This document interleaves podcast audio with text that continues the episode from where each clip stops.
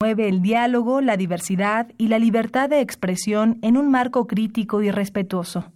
Los comentarios expresados a lo largo de su programación reflejan la opinión de quien los emite, mas no de la radiodifusora. Radio UNAM y la Facultad de Medicina presentan Las voces.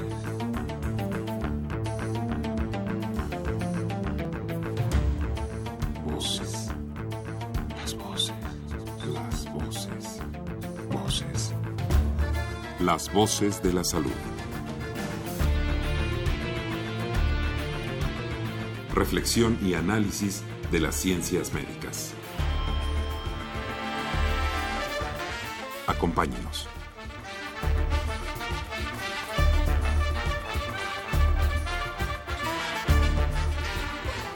¿Qué tal? Muy buenas tardes, muy buenas tardes tengan todos ustedes, señoras y señores. Qué bueno que están con nosotros. Son las 12 del día con tres minutos en el centro de la República Mexicana y son ustedes bienvenidos a su programa Las Voces de la Salud. En esta ocasión vamos a tener un par de temas muy interesantes. Jenny, muy buenas tardes, ¿cómo estás? Hola, muy buenas tardes, buenas tardes, profesor. Bienvenidos sean todos a nuestro segundo programa del año, Voces de la Salud. Los invitamos a quedarse, va a ser un programa muy interesante. Sí, ¿qué tal te fue en estos días de asueto, en estos días de diciembre, en donde hubo muchísima comida? Pues mira, la verdad, siempre que se reúne la familia sabemos que es época de que vamos a comer de todo y en estas épocas de diciembre con esta comida típica que el lomo, que la pierna, que el bacalao, que el recalentado, creo que sí nos excedemos todos un poco, ¿no? Claro, cuando ves a alguien de pronto en la calle dices, oye, hace cuántos bacalaos que no nos vemos, ¿verdad? Sí. Porque uno de- definitivamente sube de peso, eh, quiera uno o no, Sí, en estas fechas. Y por ello, yo creo que el tema de hoy, los dos temas que vamos a tratar hoy, son fundamentales para nuestra población, para nuestros radioescuchas. Se trata de dietas milagro y bypass gástrico. ¿Qué te muy parece? interesante, bastante ad hoc a las épocas, porque quién no quiere verse súper bien para las vacaciones que vienen, ¿verdad? Muy bien. Vamos a tener el día de hoy acompañándonos a la licenciada Lisette Gómez Munguía y al doctor Daniel Pagua Díaz. A quienes les damos la bienvenida. Muy buenas tardes. Muy buenas tardes. Hola, buenas tardes. Si te parece, ya vamos a hacer una pequeña pausa musical para entrar de lleno a nuestro tema. Claro que sí.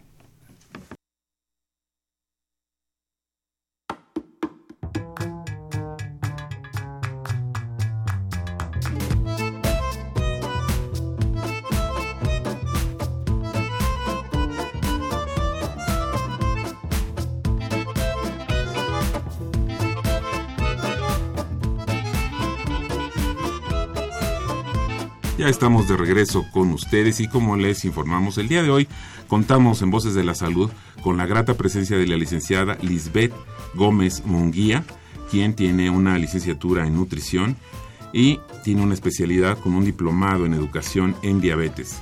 Además terminó la maestría en Ciencias de la Salud en la Universidad Nacional Autónoma de México. Licenciada, buenas tardes. Hola, buenas tardes. Gracias por la invitación.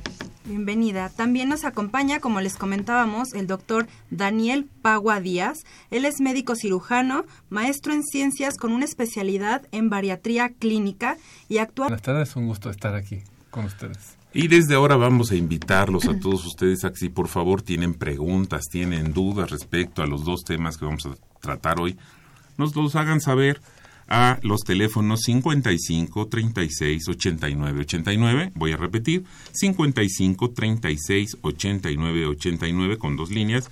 Y tenemos también un LADA sin costo que es el 01800 505 26 88. Le invito muy cordialmente a que haga el programa con nosotros. Recuerden también seguirnos a través de nuestro Facebook Live. Estamos emitiendo en vivo a través del Facebook de la Facultad de Medicina. No se lo pierdan. Y conduciendo el programa del día de hoy se encuentra la doctora Jenny Banderas. Hola, buenos, bienvenidos más que bienvenidos a su programa. Gracias. Y el profesor Alejandro Godoy, como siempre, haciéndonos este programa más ameno. Ah, bueno, muchas gracias a, a- a todos ustedes, sobre todo por escuchar nuestro programa. Bien, pues, ¿qué les parece si entramos, si entramos en materia? Empezando a definir qué es el sobrepeso. Nos puede, nos puede ir abriendo el panorama. ¿Qué es el sobrepeso? Claro que sí. El sobrepeso tiene diferentes definiciones y puntos de vista, pero clínicamente la Organización Mundial de la Salud lo define como el exceso de tejido adiposo cuando se pasa de un índice de masa corporal arriba de 25 kilogramos sobre metros cuadrados. El índice de masa corporal es una regla que existe en donde se evalúa la relación que hay entre lo que se pesa con lo que se mide. De 25 a 29.9 se considera como sobrepeso. Arriba de 30 ya es preobesidad y hay tres grados más. Obesidad tipo 1, tipo 2, tipo 3, hasta llegar a mórbida. También tiene una implicación biopsicosocial porque el sobrepeso no solamente es este exceso de tejido adiposo en el organismo, también es la aceptación de la persona que vive con sobrepeso eh, en, la en la sociedad. Es como un estigma que se tiene eh, de personas obesas, em, como los patrones de belleza a los que nos enfrentamos cada día. Entonces, clínicamente, un peso se considera de riesgo cuando ya se afectan o ya tiene impacto en alteraciones metabólicas como factores cardiovasculares, hipertensión, este, diabetes y demás. Pero es un, un estudio muy interesante hablar de obesidad o sobrepeso porque es un factor biopsicoemocional el que interviene para el tratamiento el tratamiento, la prevención y sobre todo la aceptación del individuo como enfermo. De hecho, las nuevas guías ya nos dicen que la obesidad se debe de tratar como una enfermedad crónica a largo tiempo, no nada más mientras bajan de peso y se cura la persona. Ya se considera como una enfermedad que debe llevarse con un plan estratificado en donde se ponen metas a corto, mediano y largo plazo de tratamiento.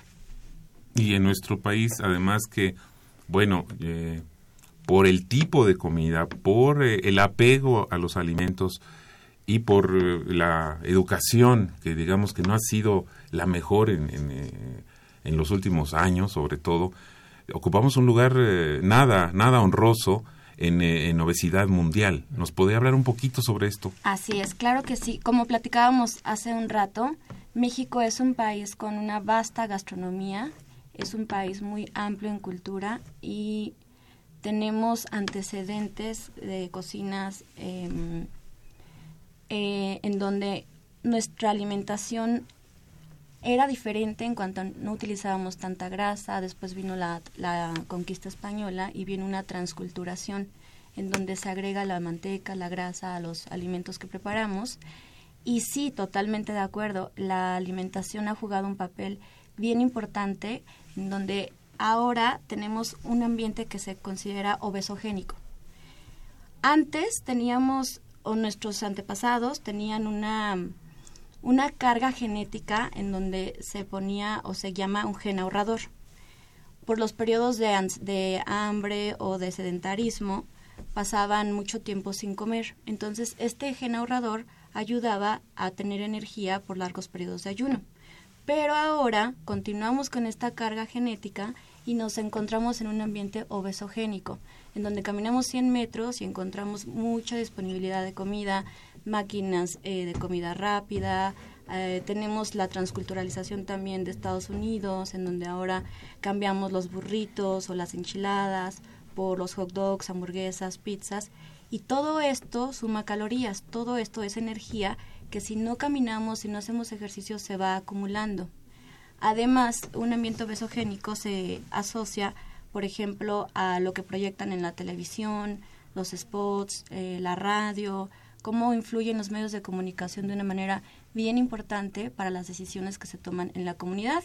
Esa es una manera y una oportunidad muy importante para educar a la población, que es lo que usted mencionaba. Eh, viene mucho de cómo la gente percibe qué es sano y qué es no tan sano. A veces están comiendo cierto alimento, por ejemplo, comen un kilo de fruta y creen que es muy saludable porque es fruta. Y eso no significa que sea saludable porque contiene una alta cantidad de azúcar. Entonces sí, viene mucho del qué tomamos como bueno, cómo educamos a la población, es donde ahí los profesionales de la salud tenemos un papel bien importante para no solamente dar información o pedirle al paciente o a la persona que va a la asesoría que baje de peso, sino nosotros como profesionales de la salud tenemos que ser educadores con los pacientes, en donde se juega el papel, el paciente juega un papel activo en las decisiones del tratamiento.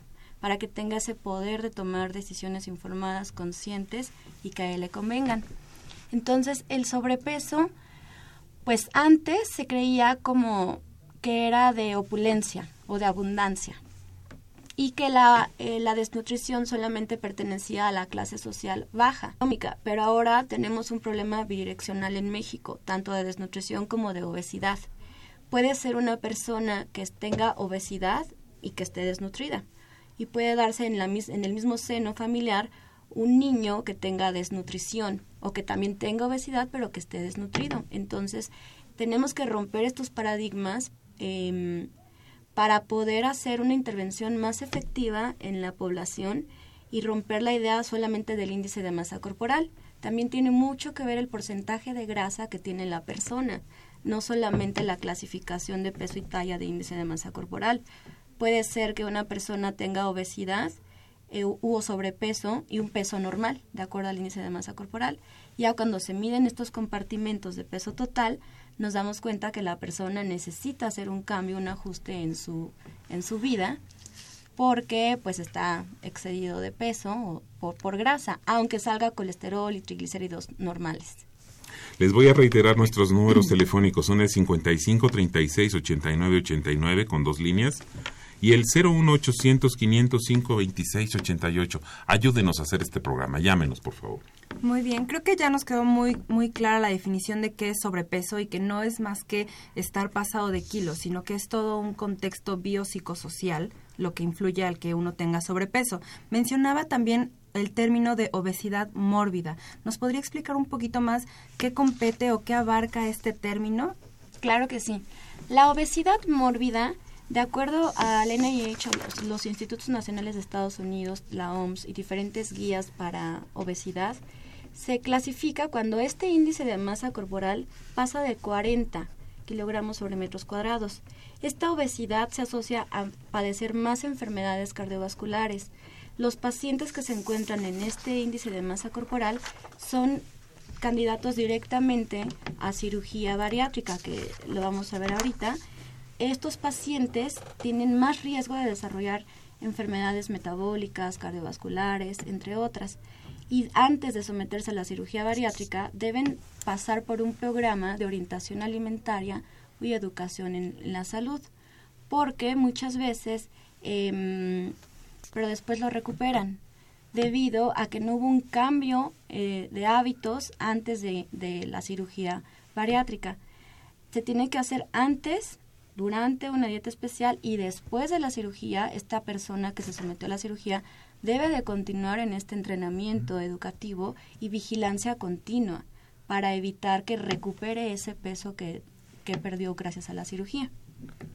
Aquí me gustaría agregar nada más, es importante lo, lo, que está comentando la, la licenciada, eh, la cuestión de que nos demos cuenta de que el problema del sobrepeso, el problema de la obesidad, es un problema sumamente complejo y de tal forma que ahorita pues estaban las estadísticas que tenemos, ¿no?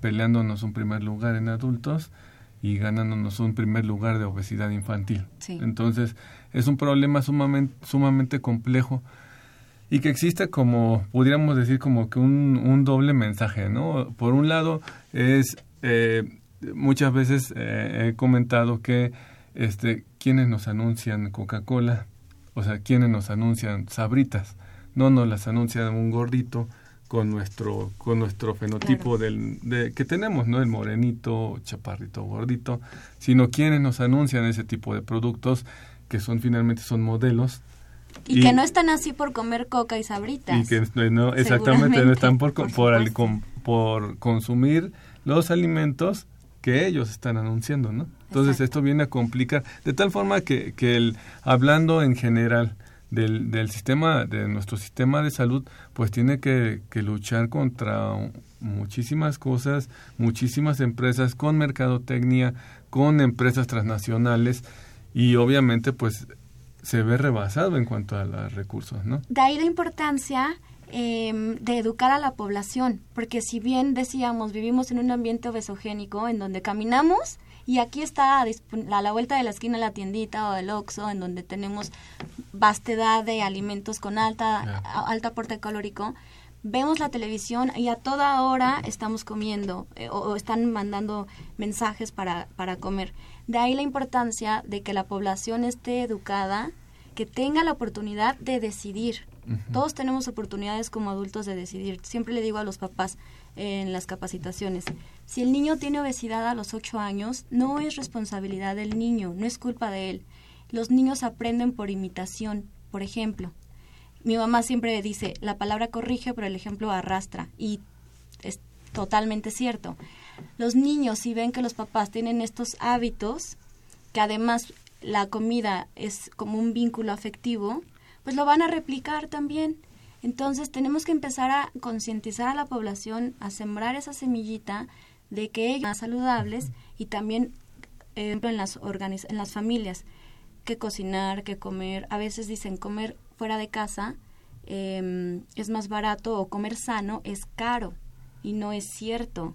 Muchas veces un, una comida cuesta 130 pesos, en donde te ponen la milanesa de pollo, el jugo de naranja, la crema que le agregan a la, a la ensalada.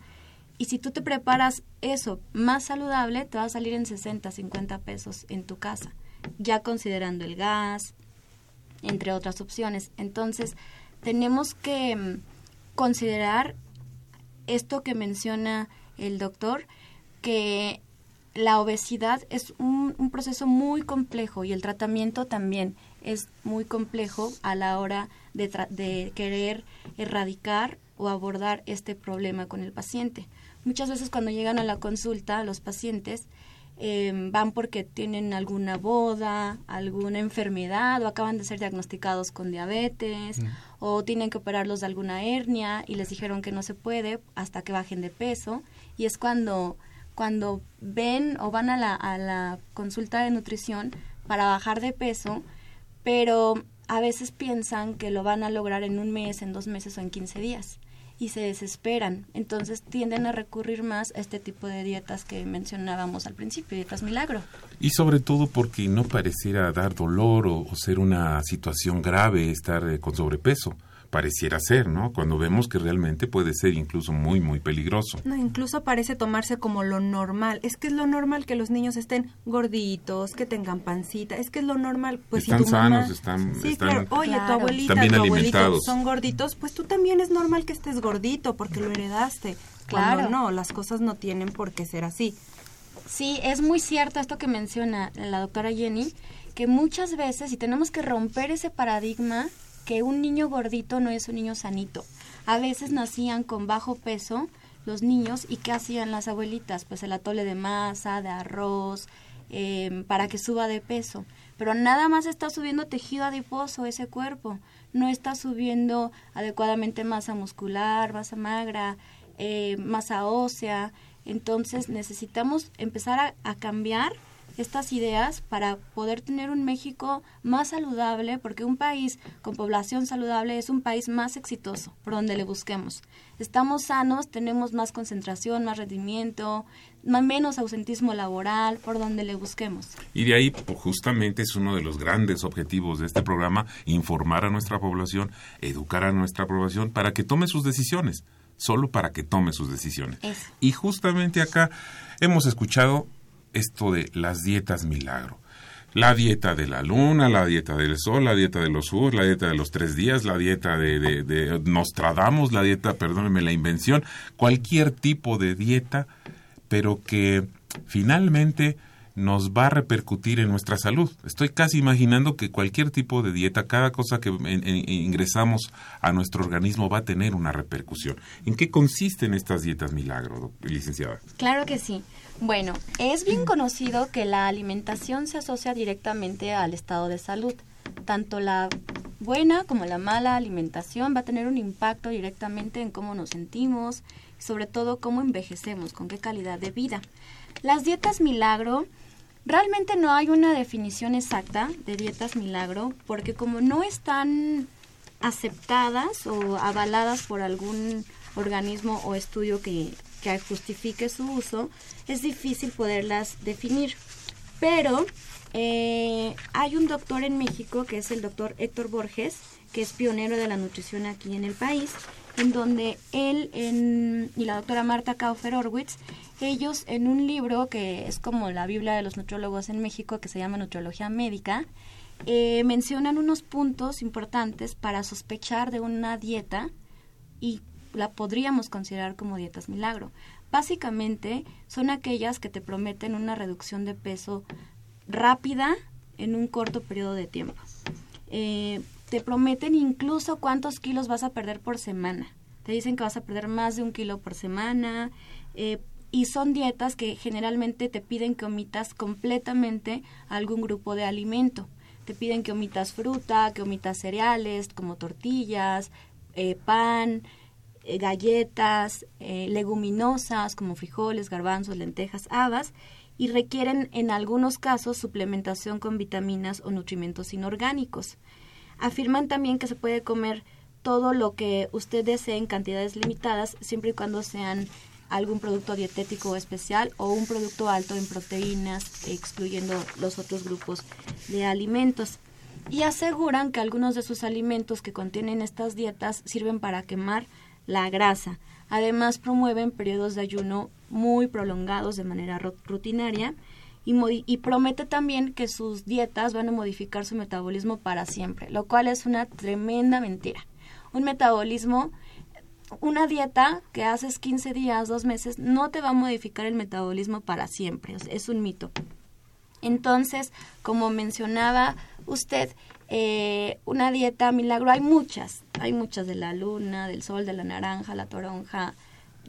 hay una vastedad. Cada vez aprendo más de los pacientes cuando llegan a la consulta. Con una dieta milagro más. Sí, con una dieta milagro más. Pero tienen en común el mismo efecto, que no pueden ser sostenibles a largo tiempo que carecen de nutrimentos y la persona va a bajar de peso de una manera no saludable, no armoniosa y entonces va a terminar teniendo una deficiencia de algún nutrimento como vitamina D, que cuando excluyen los cereales totalmente tienen una deficiencia de vitamina B. Hubo un caso, por ejemplo, en, a finales del siglo XIX en Japón, una epidemia, un brote endémico de deficiencia de beriberi, que es perdón, una enfermedad que se llama beriberi por deficiencia de tiamina, que es la vitamina B1. Lo que pasó es que quitaron, em, refinaron el arroz y era la única fuente que tenía esta población de vitamina, de vitamina B1. Entonces empezaron a tener eh, problemas em, neurológicos, los propios de la enfermedad del beriberi, y se dieron cuenta que era por esta moda de refinar los cereales. Muchas veces las dietas milagro van por modas porque acaba de salir la dieta cetogénica, la dieta del doctor Atkins, la dieta de la luna, de, de muchas, que algunas sí pueden funcionar, sí se pueden utilizar por un corto periodo. Algunas que sean científicamente avaladas, comprobadas, que han pasado por estudios de cohortes, que han pasado años en donde estas personas se siguieron estudiando y se estuvieron viendo sus progresos, que no hubo ganancia de, del peso que perdieron, pueden ser validadas y utilizadas, pero eh, clínicamente una persona, un profesional de la salud que trabaje con ética, no va a recomendar una dieta milagro como solución para el tratamiento de alguna enfermedad metabólica. Tenemos muchas preguntas respecto a esto, licenciada. Yo les voy a reiterar a nuestros radioescuchas nuestros teléfonos, que son el 55 36 89 89 y el 01800 505 2688. Llámenos, haga este programa con nosotros, por favor. Nos comentaba, licenciada, hace un momento que estas dietas milagro promueven una rápida pérdida de peso en un tiempo corto. ¿Qué hay del famoso rebote? Porque es muy común escuchar entre la gente, más en la población femenina, que hacen este tipo de dietas para la boda, que es en 15 días, bajan de peso, se ven divinas en el vestido y de repente al mes, chin, subieron el doble de lo que habían bajado. Claro, esta es una, una idea que, que se está desmintificando del famoso rebote. No es que una dieta te cause rebote. Más bien, sí, cuando se hace una reducción de calorías, va a bajar de peso la persona. Pues cuando no está bien controlado o dosificada e, esa cantidad de alimentos, tanto de proteínas, grasas o hidratos de carbono, generalmente se van a ir por dietas que quitan toda la grasa. Y quitan todos los carbohidratos y aumentan mucho la proteína, porque las proteínas dan saciedad. Está bien, eh, pero cuando no se sabe hacer de una manera armoniosa, bajan mucho de peso o incluso hay dietas o polvos que venden como diuréticos. La persona va mucho al baño y por supuesto que va a bajar hasta 3 kilos por semana. Claro, perdiendo agua. Claro, porque se está deshidratando totalmente. Entonces, ¿qué pasa en este contexto? Bajan de peso, se ven preciosas o preciosos para esa boda o para el evento al que van a acudir, pero como no es sostenible esta dieta, este estilo de vida, porque no es sano, una persona pues no puede sostener eso meses o años, regresan a los hábitos que tenían. Y entonces no es que la dieta le haya causado como tal el rebote propio, más bien el no poder sostener esa, ese bajo ingreso de calorías, esa rutina de actividad física que le ayuda también a, aumentar el gasto energético, provoca que el cuerpo tenga algo que se llama un set point. El cuerpo regresa al peso habitual. habitual. El cuerpo se maneja así. Esta teoría del set point consiste en que nuestro cuerpo tiene como un patrón de peso. Siempre va a intentar estar o normalizar nuestro peso corporal en ese límite o en ese estándar de peso. Por ejemplo, si una persona tiene 70 kilogramos y de repente empieza a subir, a subir de peso, su cuerpo va a activar mecanismos de defensa para ayudarlo a regresar a esos 70 kilos. Por el contrario, si esa misma persona empieza a bajar a 65 kilos, su mismo cuerpo va a ayudarlo activando estos mecanismos para que regrese a los 70 kilos. Esto pasa con las famosas dietas milagro. Las personas las hacen dos meses, un mes, 15 días, bajan de peso, se piensan que, que ya se van a quedar así para que ya lo lograron. Sí, pero en primera, su cuerpo, este set point lo que va a hacer es que regresen o tratar de regresarlo al peso habitual. Y en segunda, al no ser sostenido este estilo de vida, pues va a haber una ganancia de peso de manera inevitable. De ahí la importancia de la educación y la orientación alimentaria para empezar a cambiar hábitos en la población, en donde ellos se inscriban en un programa donde se pongan estas metas de corto, mediano, largo plazo y además se pongan metas en donde el paciente se sienta cómodo con lo que se está prescribiendo. Siempre le digo a los pacientes, una dieta es como cuando te vas a comprar ropa. Me dicen, ¿por qué? Si la ropa no te gusta cuando la ves en la tienda, no te la vas a poner en tu casa, no la vas a poner. Lo mismo la dieta. Si la dieta que te están prescribiendo no te está gustando porque estás eliminando alimentos de un grupo, porque es muy restrictiva, porque, porque no estás acostumbrado a esto, no la vas a poder sostener mucho tiempo. Una dieta correcta tiene que ser una dieta completa, equilibrada, variada, suficiente, inocua económicamente accesible y sostenible. Entonces, eh, y va a ser variable para cada caso en, cuestión. Claro. Y por ello la importancia en todo caso de acudir a la persona que sabe, a un nutriólogo, a un médico, que le pueda orientar de una manera más certera y profesional, con el conocimiento adecuado para llevar justamente la tendencia hacia ese cambio de hábitos. Porque a lo mejor eh, yo lo que quería preguntarle es si existen eh, siempre una dieta va a matarnos de hambre? Ok, no, no siempre una dieta. De hecho, vamos a hablar o definir qué es dieta. Tenemos una idea de que una dieta es igual a morirse de hambre, a comer todo el tiempo asado, desabrido y sin sabor. Pero una dieta no es eso. Todos, de entrada, estamos haciendo dieta. Todos en el mundo. Porque una dieta es lo que consumimos en un solo día. Que puede ser una dieta de tamales o dieta de algo muy saludable. Una dieta hipercalórica, claro. Para la reducción de peso se recomiendan dietas hipoenergéticas. Y es donde entra la magia de la nutrición para hacer un ajuste en los equivalentes de grasa, proteínas, hidratos de carbono. Entonces, una dieta no es eh, no puede ser generalizada, tiene que ser muy individualizada porque lo que come un bebé no lo puede comer la embarazada, ni una persona de la tercera edad que ya no tiene piezas dentales, por ejemplo. No lo puede comer un, un adolescente o una persona que tiene alto rendimiento físico. No lo, la misma dieta no puede ser tampoco para un catedrático que está eh, eh, con una actividad moderada física a un albañil. Por eso tiene que ser bien individualizada, para evitar que se haga este efecto de ganar peso tiene que ser sostenida por lo menos medio año. y se debe de considerar también este aspecto psicosocial. Hay dos grandes doctores eh, en, la psicología, que fue Clemente y Prochaska, en donde ellos evalúan las etapas del duelo. Antes de darle una dieta a un paciente, no es nada más que llega al consultorio y le decimos, usted tiene que comer esto en tal cantidad y en tal horario. Tenemos que hacer un estudio de, de mm, qué está pasando por la mente de esta persona, qué necesidades tiene, qué miedos, qué mitos. Muchas veces la obesidad o cuando recurren a este tipo de dietas milagro es porque hay un, baja autoestima, eh, eh, mucha presión social en donde las personas son obligadas a acudir a este tipo de dietas y no es sano.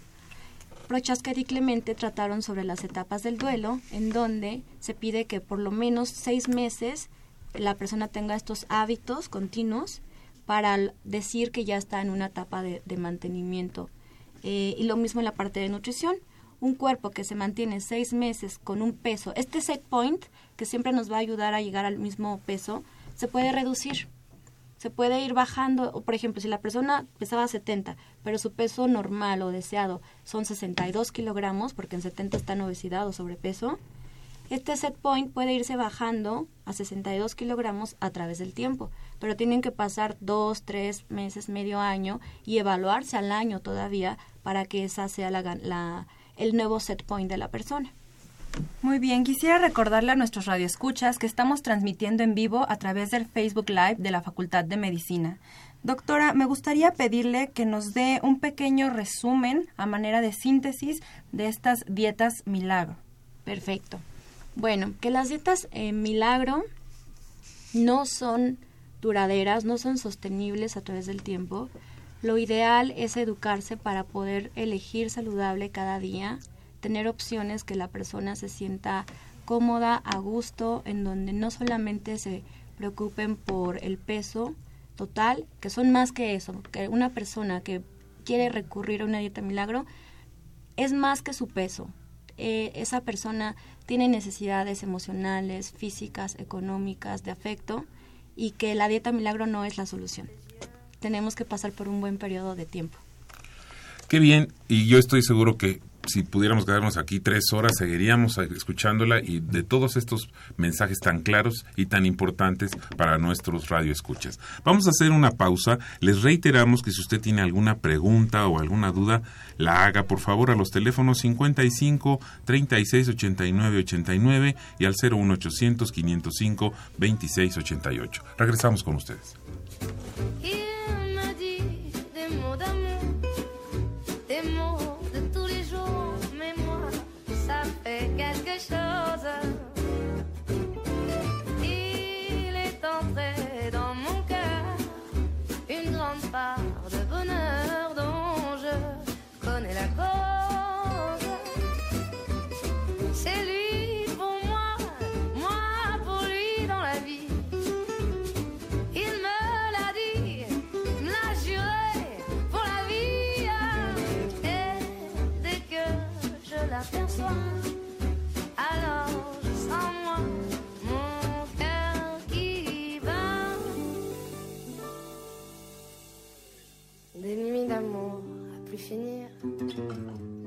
Un grand bonheur qui prend sa place. Des ennuis, des chagrins s'effacent. Heureux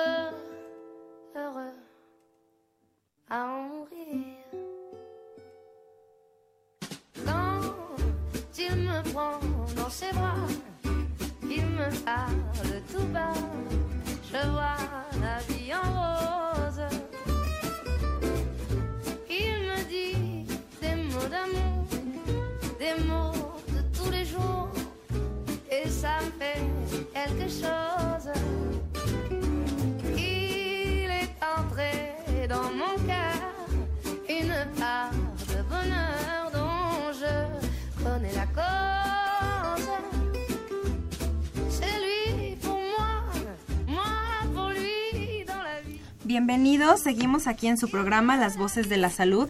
Ahora vamos a pasar a hablar sobre el tema de bypass gástrico. Para ello tenemos al doctor Daniel Pagua.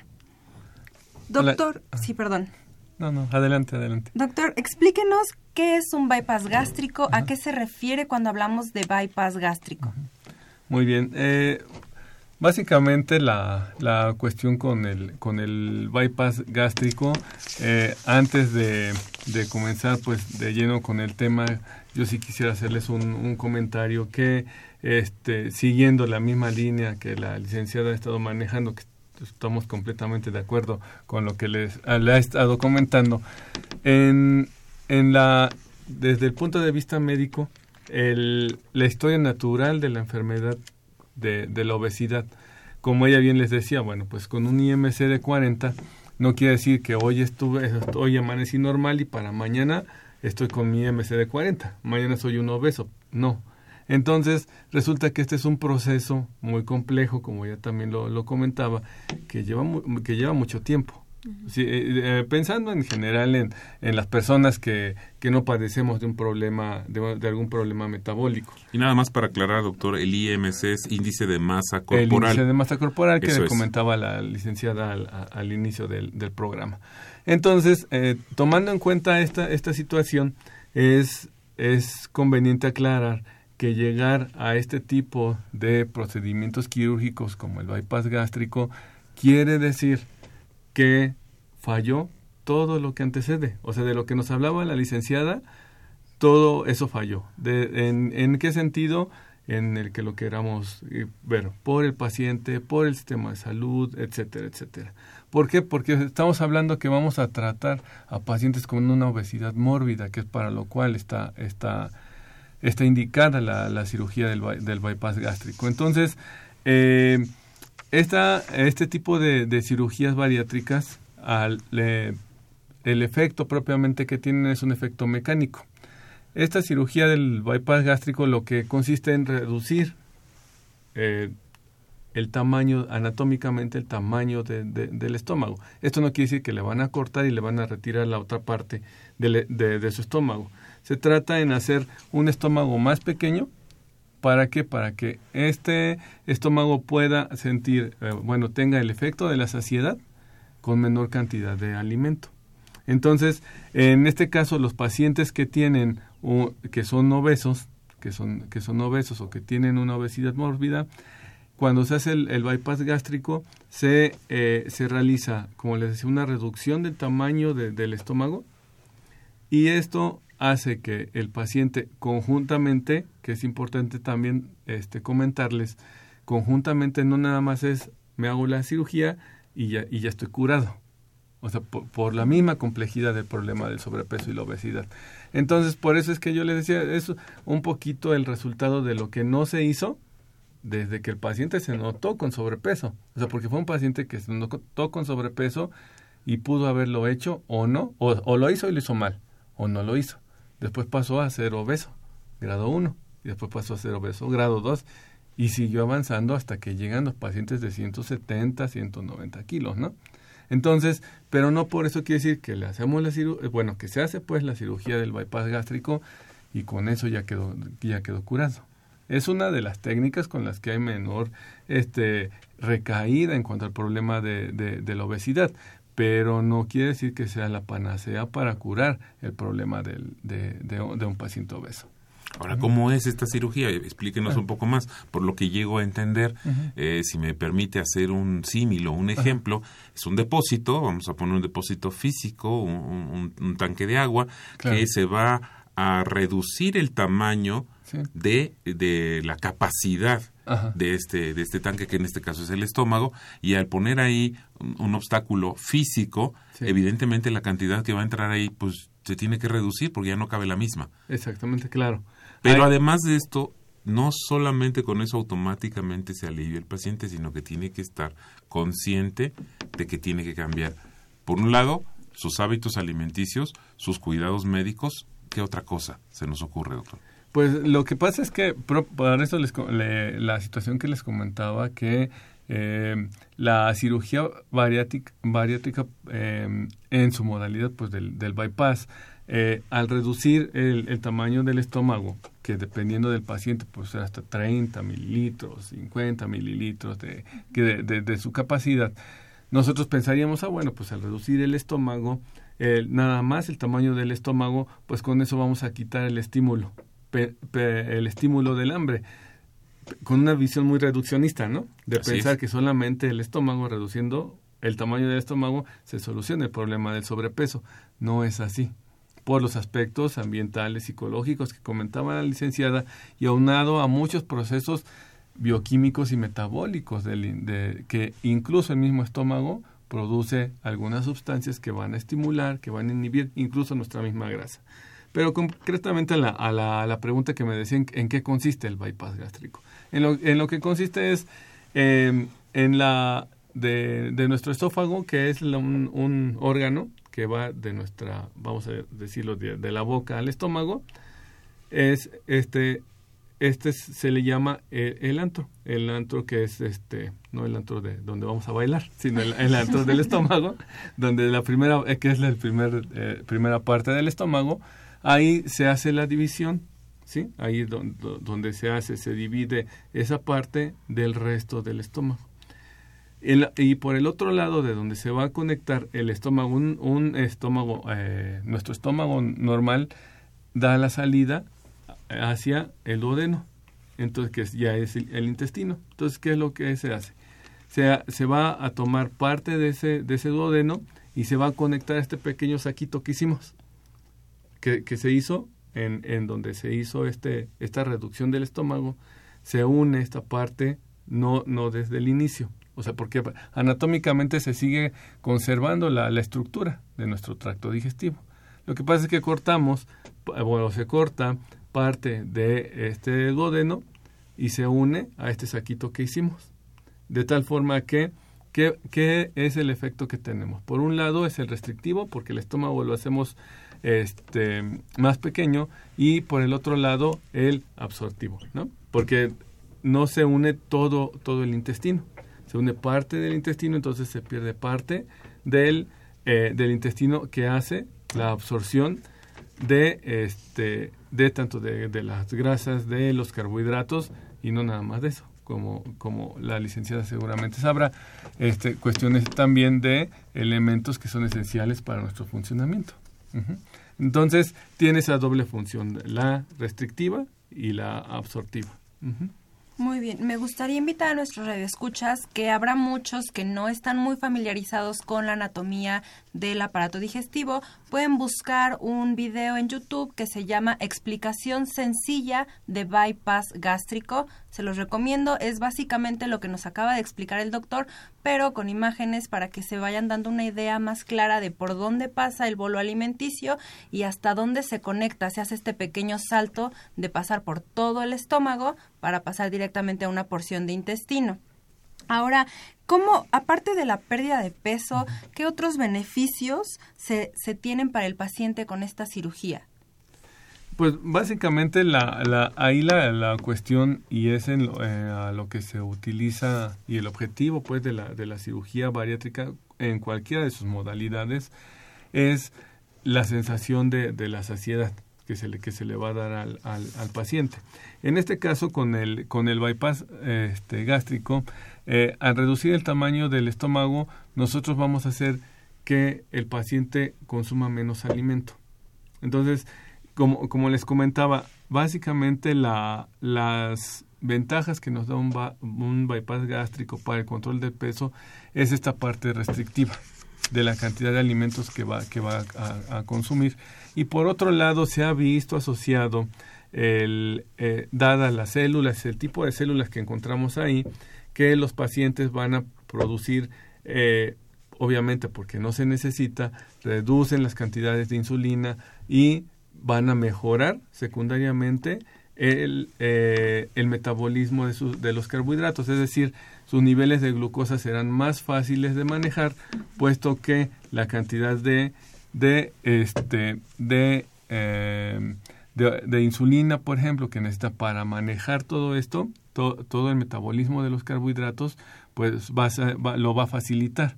Y por otro lado, el, el beneficio que va a tener también la, este, desde un contexto incluso cultural, desde un contexto psicológico, emocional, ¿no?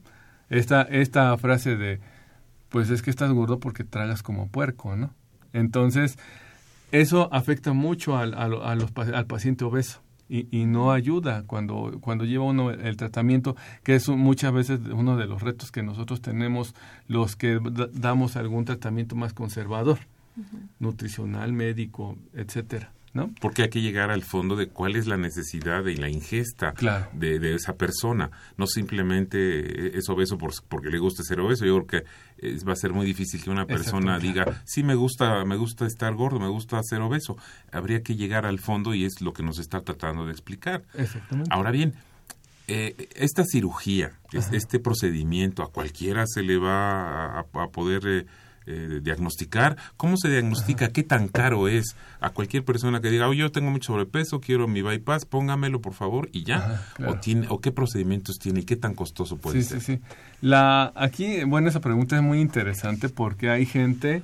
Eh, me ha tocado como igual como comentaba la licenciada este que de repente le, tiene algunos pacientes muy muy particulares eh, recién en la, en la consulta me llega un paciente el cual me dice es que estuve en una clínica en donde, en donde yo llegué con 170 kilos de, de, peso, bajé 30 y me dicen que después de haber bajado esos 30 kilos me iban a hacer la cirugía. Entonces, de, de repente son cuestiones que uno dice, bueno, si tú la parte más difícil, que fue la de bajar estos primeros 30 kilos, lo lograste, pues vamos a, a vencer estas barreras que, que, ya, que ya nos comentaba, ¿no? La, la licenciada. Podemos trabajarlo mejor y, tú sigues bajando pues como lo habías venido haciendo. O sea, como que es en ese sentido fue un poquito empezar al revés, ¿no? Claro, aquí me gustaría agregar algo, que cuando la persona que pesa 170 kilos y va como candidato a la cirugía, tenemos que encaminarlo que tiene un objetivo grande, que es la reducción de peso.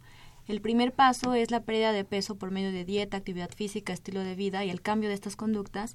El segundo, cuando ya se trata de obesidad mórbida, es la cirugía bariátrica, el bypass en este caso, pero que ahí no se acaba el tratamiento, que todavía la meta va encaminada a la reducción de peso, por eso es necesario que continúe en vigilancia y monitoreo por lo menos cada tres meses o medio año o un año. Sí, claro. Sí, sí, sí, completamente de acuerdo. Entonces, aquí la indicación de la cirugía bariátrica es más que nada el peso del paciente bueno, de acuerdo, pues al IMS, pues el obeso, el obeso mórbido. Aunque sí hay que considerar otro, otro tipo de situaciones, este, bajo las cuales a un paciente le se va a someter a ese tipo de, de, cirugías porque, bueno, hay dos tipos de modalidades de, cirugía este, bariátrica, ¿no? La que es la laparoscópica y eh, por la parotomía, ¿no? Que ahorita la modalidad más es la, la, paroscópica, que es la que hace, que es menos invasiva y tiene menos, que pueda tener menos repercusiones en cuanto a efectos o quirúrgicos adversos, ¿no? Doctor Pajual, le quisiera yo pedir, eh, en aras del tiempo que desgraciadamente estamos un poquito apretados y vamos a contestar muchas preguntas que han llegado afortunadamente de nuestros radioescuchas, a manera de resumen, ¿cómo podría resumir el tema del, del, bypass gástrico? ¿Cómo podríamos hacer un, breve resumen, por favor?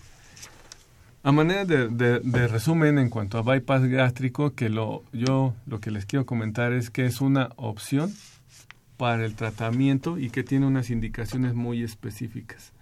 Eh, que nosotros como profesionales y como profesionistas en, en, el área, nosotros sabemos y tenemos perfectamente claro en qué casos sí y en qué casos no se debe de utilizar. Y por otro lado, que no es el, el tratamiento por sí solo el que va a solucionar el, el, el, problema. Es decir, el cirujano, el cirujano bariatra no es quien va a solucionar el problema. Siempre el tratamiento, dada insisto, en la complejidad del problema, eh, la situación es un equipo multidisciplinario que tiene que atender al paciente, al paciente obeso. Entonces, acercarse al, profesionista y un profesionista perfectamente capacitado sabe que una sola persona, o sea, yo como bariatra solo no le voy a poder resolver el problema. El nutriólogo solo no le va a poder resolver el problema. El psicólogo, el cirujano por, eh, por separado le podremos resolver el problema al paciente, sino que es el problema tan complejo como la solución. Y la solución no, no la tiene solamente a uno. Tenemos muchas preguntas de nuestros radioescuchas, afortunadamente. Vamos a tratar de darle salida lo más rápido posible, si son tan amables, por favor. Miren, tenemos aquí a la señora Garrido que pregunta, ¿para qué personas está dirigida la cirugía del bypass? Y que si nos da más claridad sobre la obesidad mórbida. Esas son las dos cuestiones. ¿Nos quieren ayudar? Eh, bueno, como, como comentábamos, el bypass gástrico pues está más dirigido a personas quienes tienen una obesidad mórbida, dado que tanto el sobrepeso como la obesidad grado 1, obesidad grado 2, podemos recurrir a otros elementos que pueden ser conservadores o un poquito no tan conservadores, pero tan radicales como la cirugía bariátrica, como por ejemplo el balón. El balón intragástrico es también una opción. Y este, e, esa sería básicamente su, este, su indicación y el tratamiento multidisciplinario. Muy bien, nos dice la señora Lourdes Muñoz que ella sufre mucho del frío y que le aconsejaron comer grasas para disminuir este padecimiento. ¿Nos podrían explicar? Ok, eh, no es recomendable si ella sufre mucho de frío, tendríamos que evaluar a lo mejor tiene hipotiroidismo, algún problema eh, que le está ocasionando este malestar si nunca había sido así y de repente empezó a experimentar estas molestias. La grasa funciona como una reserva energética, sí nos ayuda a controlar la temperatura corporal, pero no es la solución porque va a subir de peso y después va a tener otros problemas asociados a la ingesta de grasa. El señor José Rodríguez pregunta qué análisis se pueden realizar para determinar el tipo de dieta adecuada y si tiene el vientre inflamado, cuál dieta debe seguir para que lo ayude. Ok, ¿cuáles análisis para el tipo de dieta indicada? Es individual, depende de la actividad física que realice la persona, el sexo, la, eh, el metabolismo basal que le corresponda nada más por su edad, eh, el tipo de dieta principalmente también es de acuerdo a la que él se pueda pagar, costear, que sea duradera, para evitar caer en este tipo de dietas transitorias o que duran dos meses. Y si está muy inflamado del, del estómago, pues son muchos factores los que intervienen en la inflamación, como la microbiota, hay que ver si ya se desparasitó, qué alimentos se está consumiendo, que le estén ocasionando gases también, el tipo de leguminosas, entre otros. En general, dígame, adelante, eh, que existen los protocolos ya perfectamente establecidos del abordaje para el diagnóstico y el tratamiento del paciente obeso. Ese sería es otro tema completamente interesante, pero muy amplio para el tipo de estudios, porque así como se individualiza la dieta, se individualiza el tratamiento, es el abordaje y el diagnóstico que se, que se tiene que hacer, y la gama de estudios que podemos hacer es, muchísima. Y nuevamente el la información a nuestros radioescuchas para que acudan con la persona indicada que ah, les va a orientar, ya sea un médico, un nutriólogo, quiero insistir en esto, porque esa es la persona que nos va a decir el, camino a seguir, ¿verdad? Nos dice el señor Ochoa, ¿qué opina de la dieta del doctor Atkins? Ok, se ha visto en algunos casos que tiene beneficios, pero eh, volvemos a lo mismo. Si no hay cambios en el, en el comportamiento de conducta, o sea, de hábitos que sean duraderos, al igual que otro tipo de dietas, va a tener un efecto de ganancia de peso, no de rebote, o sea, de ganancia de peso porque no es sostenida. Algunas dietas que son más recomendables, por ejemplo, puede ser la mediterránea. Esa se ha visto a largo plazo, eh, que tiene muchos beneficios de reducción de peso y sobre todo beneficios cardiovasculares. Aquí dice el señor José Luis Zúñiga que hace algún tiempo falleció un familiar eh, pesaba 68 kilos y perdió más de 20. Tardó 10 años para recuperar su peso. Pero eh, le recomendaron o le dijeron que podía tener una hernia. Eh, así es que pregunta, ¿qué necesita para...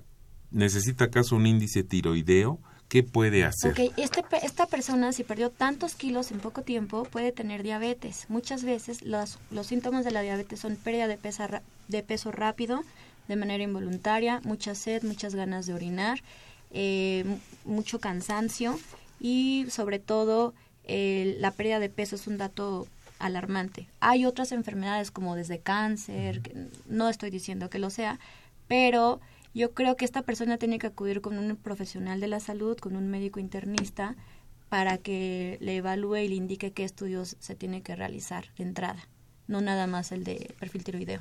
Incluso de, de, la misma hernia y sería importante saber qué tipo de, de hernia, ¿no? O sea, eh, del tipo de hernia que esté, que esté teniendo va a depender que hay alteraciones de, en su conducta alimentaria, porque alguna de, de, ellas le puede estar condicionando reflujo, le puede estar condicionando malestar intestinal que no va a favorecer su alimentación adecuada.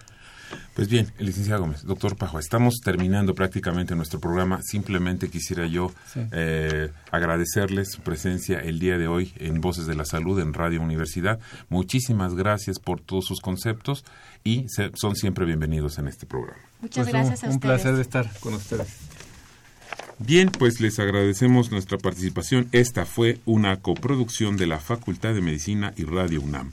A nombre del doctor Germán Fajardo Dolci, director de la Facultad de Medicina, de la doctora Irene Durante Montiel, secretaria general, así como de la licenciada Karen Corona Martínez, coordinadora de comunicación social y digital. Nos despedimos en la producción la licenciada Erika Lamilla, en la conducción la doctora Jenny Banderas, el profesor Alejandro Godoy Medina, en los controles Socorro Montes, a los teléfonos Briseida López y transmitiendo a través de Facebook Carla Ramírez. Gracias, que pasen una excelente tarde. Radio UNAM y la Facultad de Medicina presentaron